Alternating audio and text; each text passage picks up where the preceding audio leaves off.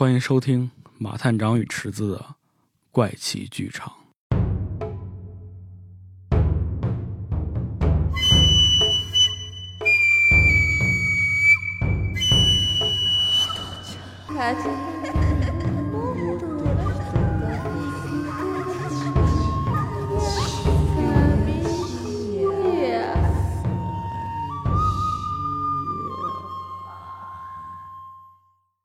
在这个系列节目当中，我们会为大家讲解各种匪夷所思的奇谈、怪案。这些故事未必能有科学的解释，所以信不信由你。今天要给大家讲的故事叫做香港烧箕湾山精事件。烧箕湾位于香港岛，也是香港岛最早开发的地区之一。这里的宗教民俗可以说非常丰富而且复杂。那么说到这儿，想问大家一个问题：不知道在听节目的各位有没有宗教信仰，或是求神拜佛的习惯？而今天要讲的故事，就是一段关于上山拜神时的恐怖经历。话不多说，我们的故事开始了。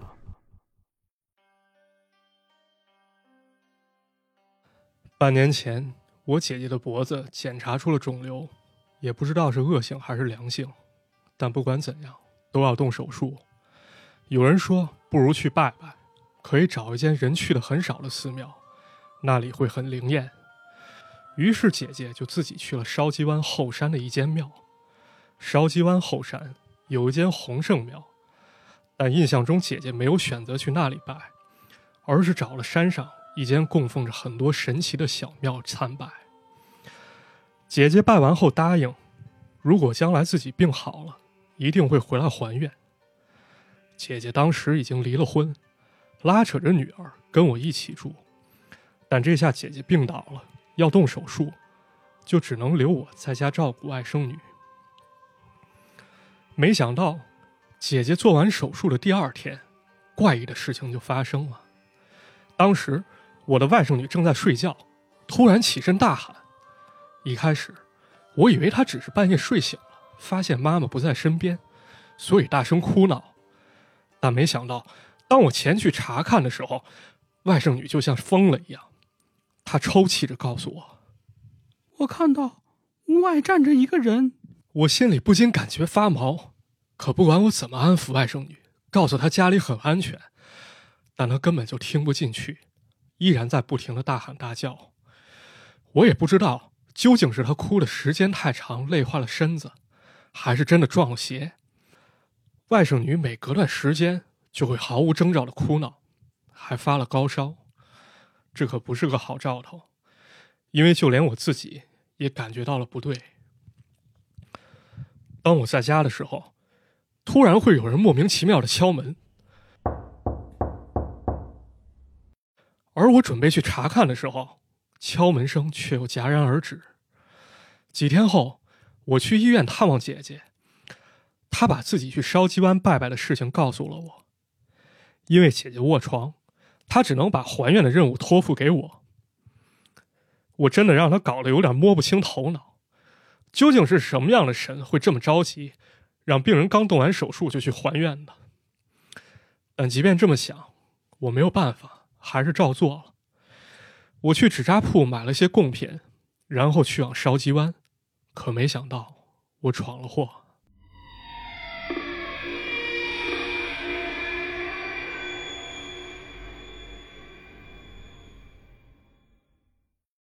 我到了烧鸡湾，找到了姐姐说的后山，发现径直上山的路上有几个瘾君子，他们好像刚刚过完瘾。东倒西歪的躺在路上，这场面其实谈不上奇怪，因为附近就有个戒毒所。但我可不想跟这帮瘾君子们擦肩而过。大路旁边就有条石梯，我顺着石梯走了上去。我远远的向上望，石梯的顶端好像连接着一间寺庙。走这条路或许是可以的，于是我就闷头顺着这条路走。走了一会儿，我发现不太对劲。我好像遭遇了鬼打墙，这条路好像没有尽头一样。刚看到了寺庙，连个影子都不见了。我继续走，却发现越走越不对。这座山根本就不大，但我的脚这时候已经明显酸了。掏出手机一看，将近四十分钟已经过去了，这怎么可能？上山的路撑死了走十几分钟，怎么也就登顶了？这时候，我环顾了下四周，周围的路上散落着几个神主牌位，还有几尊破烂的神像。原本高高在上的神明，现在却破败了像马桶一样，被弃置于路边。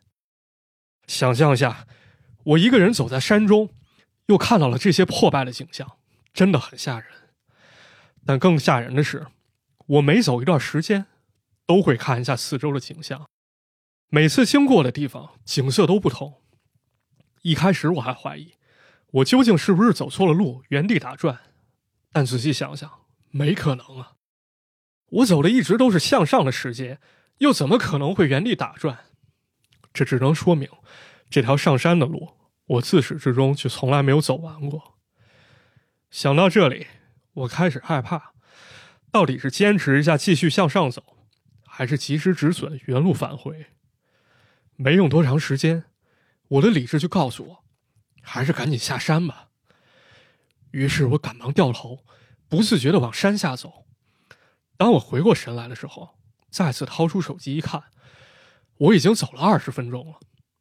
而就在这时候，我好像听到了一些声音。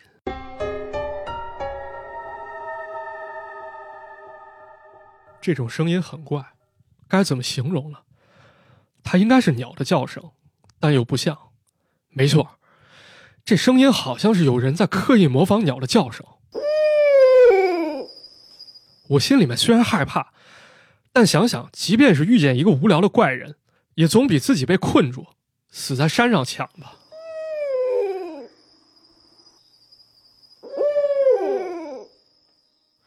不管那么多了，我赶快加快了脚步，接着往山下走。刚才忘了跟大家讲后山的环境。我所在的地方除了石梯，周围基本上没有空地。但突然我看到，在我的眼前，突然出现了一群小朋友。他们跟我的距离可以说近在咫尺，大概有七到九人。他们都穿着白衣黑裤，理着很短的头发。其中四个围坐在石梯左边，其余的在右边站立。他们好像在交谈，但发出的声音却不是人的语言，而是像鸟叫。我清楚的记得，石梯右边的小孩好像在张口笑，可发出的声音和我刚才听到的声音一模一样，就是那种刻意的在模仿鸟的叫声。当时虽然是白天，但黄天挂日之下。我的脖梗却凉了半截。本身被困在山上就已经够倒霉了，为什么又会遇到这么一帮怪人？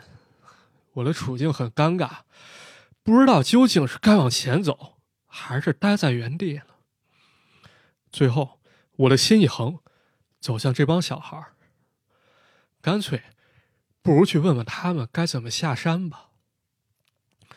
可是我刚一开口，背后却出现了响动。我回头一看，一个人正在从我身后走来。他身穿着红衣，向我嘘了一声，好像在示意我千万千万不要动。然后招了招手，示意我跟过来。我趁这个机会，上下打量了一下这个人。他穿着一件红色帽衫，下半身穿着一条牛仔裤，脸看上去很年轻。但留着些胡须，面色却非常的苍白。这人向小朋友们走了过去，又对着这帮小朋友们嘘了一声，但这声音和刚才嘘我的完全不一样。他的声调很奇怪，声调好像突然之间变高，好像又是那种非常非常诡异的鸟叫。紧接着，这年轻人让我跟上他，我瞟了一眼。身后有两个小朋友，也在偷偷看我们，但并没有跟上来。我跟年轻人走了一两分钟，转了一个弯儿。这时，我看到了山下的公园。啊！我终于活着回来了。我看到面前有两条路，都通往山下。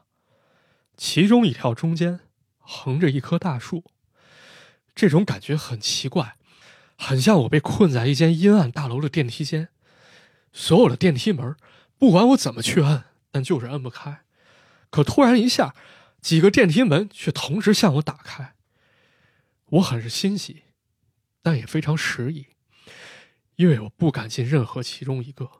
或许是看到我正在犹豫，年轻人对我说：“中间有树横过的路才能下山，另一条路虽然平坦，但是你不要走。”听了这一番话。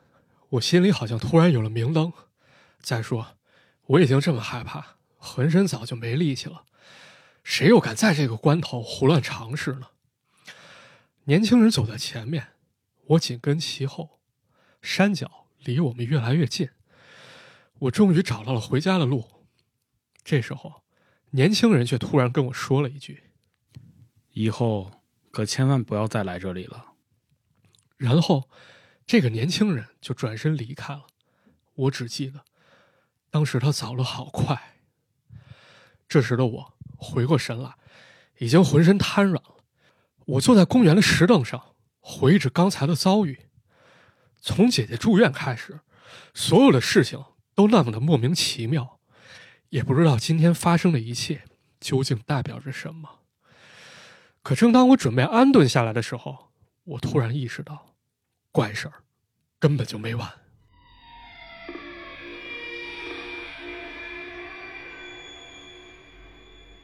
回家当晚，我的外甥女还是大喊大叫，我想把她带到客厅安慰一下，可刚走到客厅，那阵诡异的敲门声又突然响了起来。但除此之外，还有更诡异的事情等着我。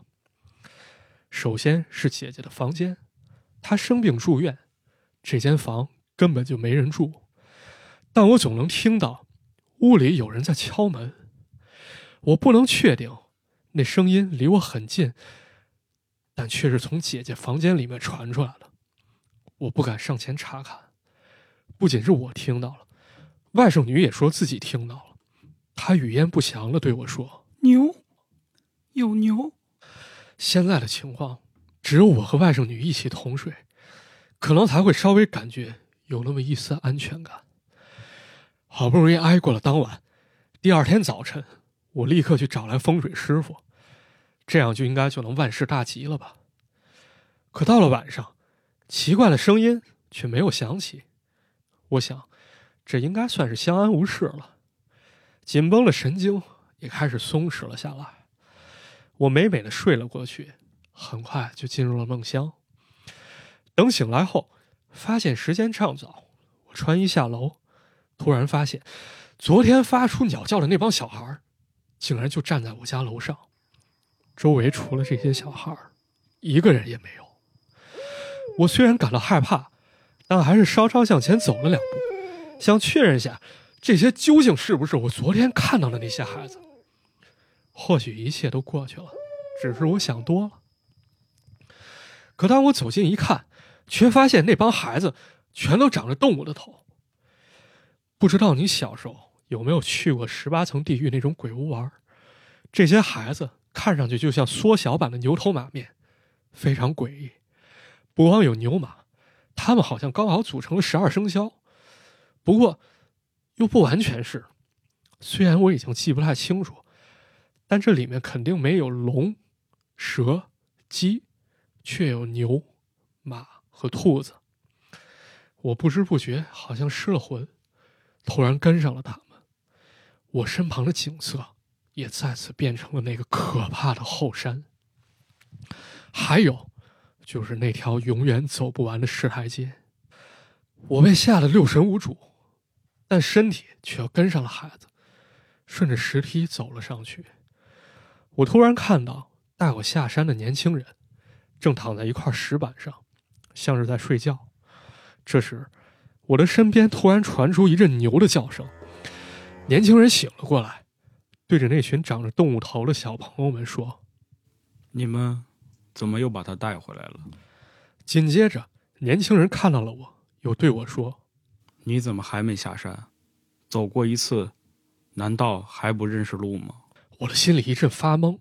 这时，我突然听到家里的门铃响了。啊，原来刚才只是在做梦。我起身去客厅开门，可走到门口，却发现大门的门锁自己在动。第二天，我彻底疯了，把能找到的风水老师、道士全都请了个遍。有人说我这是遇到了恶鬼，也有人说我的姐姐肯定要不久于人世，因为过世的爸妈要来接姐姐走。更扯淡的是，有人告诉我这只是心理作用。终于，我在湾仔找到了一个懂得请神的师傅，他告诉了我一些事情，其中有些细节，就连我自己都没想到。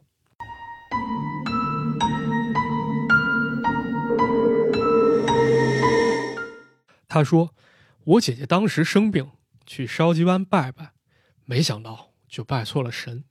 姐姐除了拜庙之外，还不小心拜了山上的山精，并答应了他们要给他们还愿。请神容易送神难，他们是不会放过我的。而那位年轻人，其实就是山下洪圣庙中的洪圣爷，看到我被山精捉去，特地来救我。为什么我认为这位师傅说的有道理呢？因为他说自己要请神，在此过程中，他竟然也学起了那阵诡异的鸟叫，而在此之前，我根本就没跟他提过我听到了那种诡异的声音。最后，师傅告诉我，我和姐姐的魂魄都被那帮小朋友，也就是山精勾去了，留在了山上。他让我尽快去烧鸡湾一趟，向洪圣爷还愿，以后全家都不要再去那个后山了，也千万不要上山还愿。还特地嘱咐我，这辈子也不要吃鱼和海里的生物。我也不知道为什么不能吃的是我，而不是姐姐。我平时是好喜欢吃鱼的。我去买了贡品，跟洪圣爷还了愿，就真的没有怪事发生了。待我有精力找到姐姐的时候，我问了她最初拜神的经过，姐姐的回答反而更让我相信，冥冥之中是洪圣爷救了我们姐俩。原来我姐姐在下山的时候，手头还剩了几根香烛，看到路边有破烂的神像和牌位，就过去拜了拜，也照样说了将来会回来还愿。而就在我做噩梦，梦到自己上山的那天，姐姐在医院的情况也很是危急。她当天晚上有段时间心脏跳得很快，眼看就要喘不上气了，突然一下就没有事儿了。后来姐姐告诉我，她女儿说自己也在屋里看到一个人，那个人行动很快，只能看清他穿着红衣。最神奇的是，姐姐手术过后，其实化验出身体情况很糟糕，但没有敢跟我说。但我拜过洪圣爷后，姐姐的病情也有所好转了。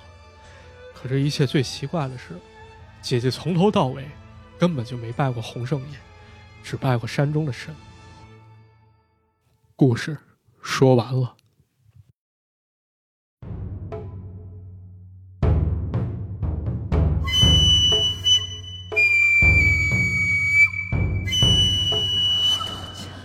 马探长，你觉得我配音配的怎么样？我觉得配的特别好，挺有那种张震讲鬼故事感觉啊。啊，是吗？我觉得你这讲的挺好的。我觉得还是有点生疏吧，希望大家多给点意见，指正一下，我也多练练对，这个这个也是我们今年想做的一个新的系列节目。啊。这个怪奇剧场是对吧？讲点有意思的故事。没错嗯当然这些故事肯定不能像那些走进科学一样，一定给你破解了。对，但是你觉得这个故事当中其实有一些很有意思的地方？对啊没错，就不知道大家听完这故事感觉怎么样？我觉得嗯，每个人应该感受不太一样。，对因为你对拜神这件事情，不同人有不同的看法。对，嗯，其实特别是那些有宗教信仰的人，可能更有体会。对对对，反正这个故事我当初看的时候，确实背后感觉挺毛，因为确实我有有过类似经历。嗯，就是虽然我没拜吧，在现实当中呢，我其实是信仰佛教，每段时间呢，我可能都去佛庙里面去拜一拜啊。但是有这么一次，我去了我们市郊的一个寺庙参加一个法会啊啊。这个法会当天呢，其实大家都聚在大雄宝殿，然后法会结束以后，大家都走了。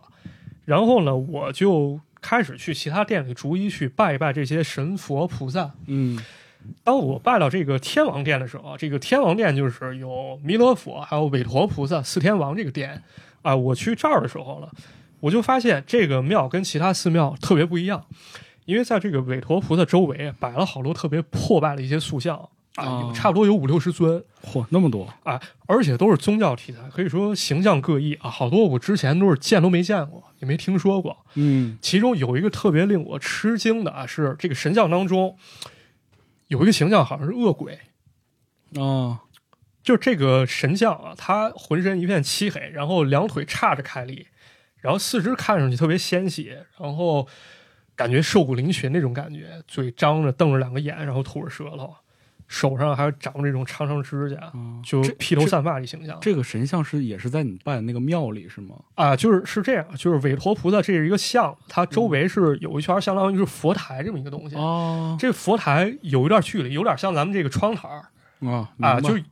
师傅把一些破败神像都放到这儿，围一圈放这儿啊啊！其中这个这个像，这鬼的像在那儿，嗯啊，就特别像这个六道轮回里这恶鬼道的众生，嗯啊，我就特别好奇，我说一个寺庙为什么要收集这么多这种破败塑像？确实挺奇怪的啊。后来听说说这些塑像其实是师傅从周围那些村里收过来的，有的是比较破败的，有的是他当时有不好的信仰，因为据我了解，确实有人是拜鬼的哦。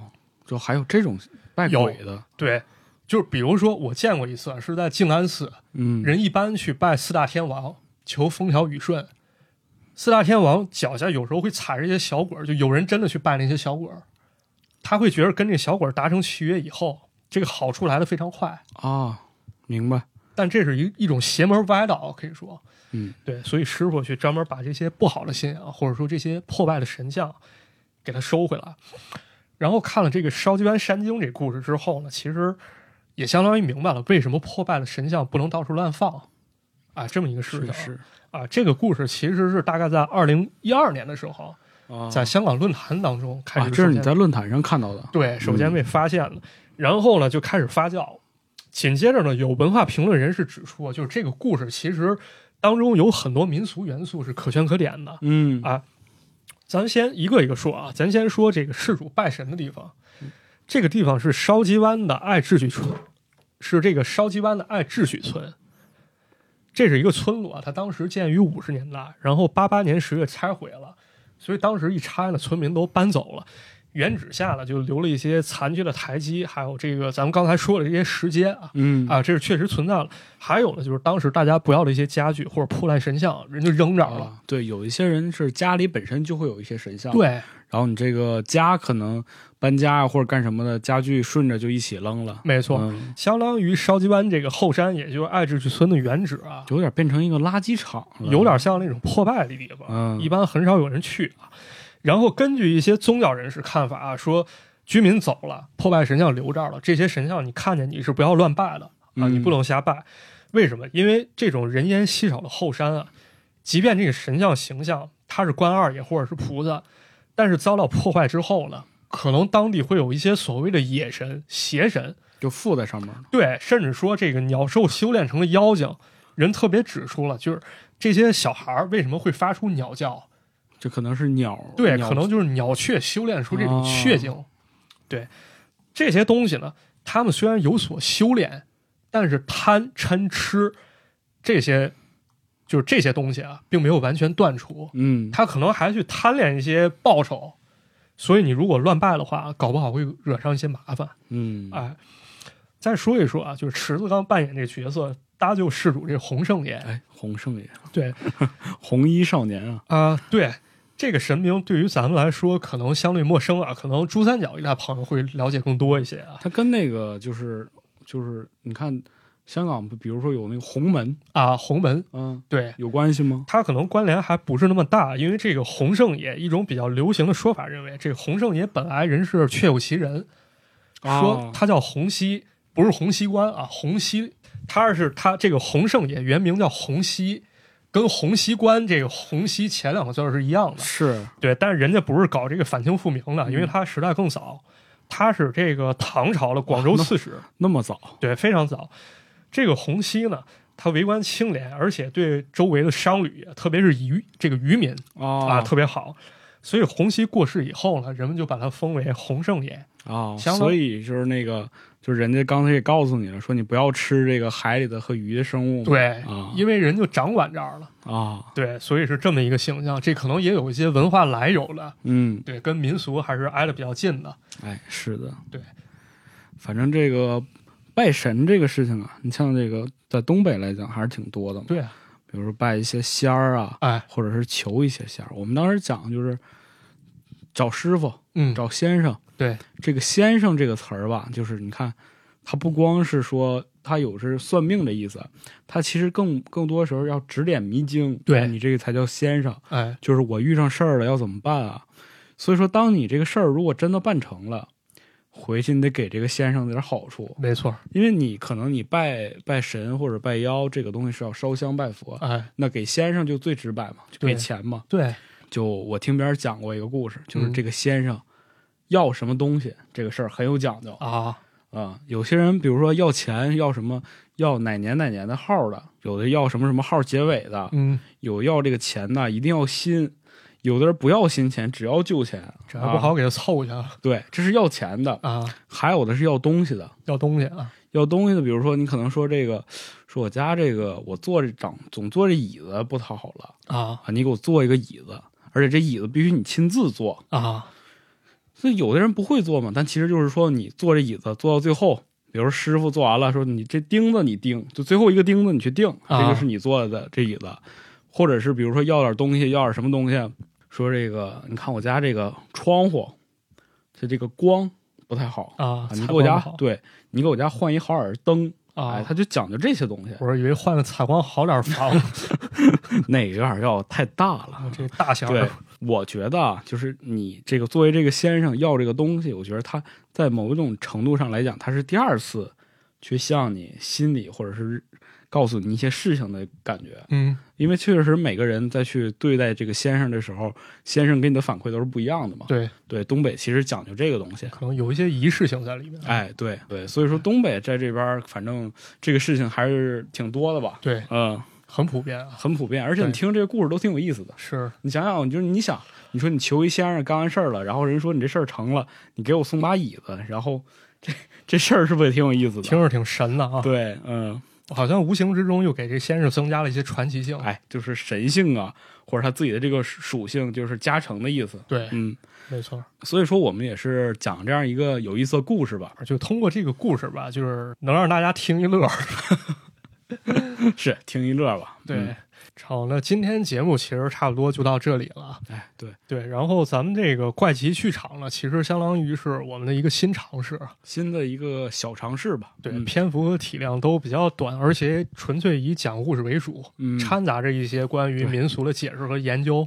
一些这个配音什么都是由我们两个人来完成的。对对，有的时候装一装女生啊，还挺有意思的。没错。嗯对，反正这类故事吧，我们可能还会继续做下去，再给大家找一些这种比较有意思、好玩的故事。对啊，然后如果大家喜欢的话呢，欢迎大家多去留言、多去转发、多去点赞啊。嗯，啊，咱们这个各个平台其实也能收听到对啊，欢迎大家去支持啊。是，也是希望大家这个多给我们提供一些你们喜欢听的这样的故事。如果可以的话，我们也会把它讲出来，让更多人听到。哎，嗯，那这期节目就先到这里了，就到这里吧，怪奇剧场，我们下期再见。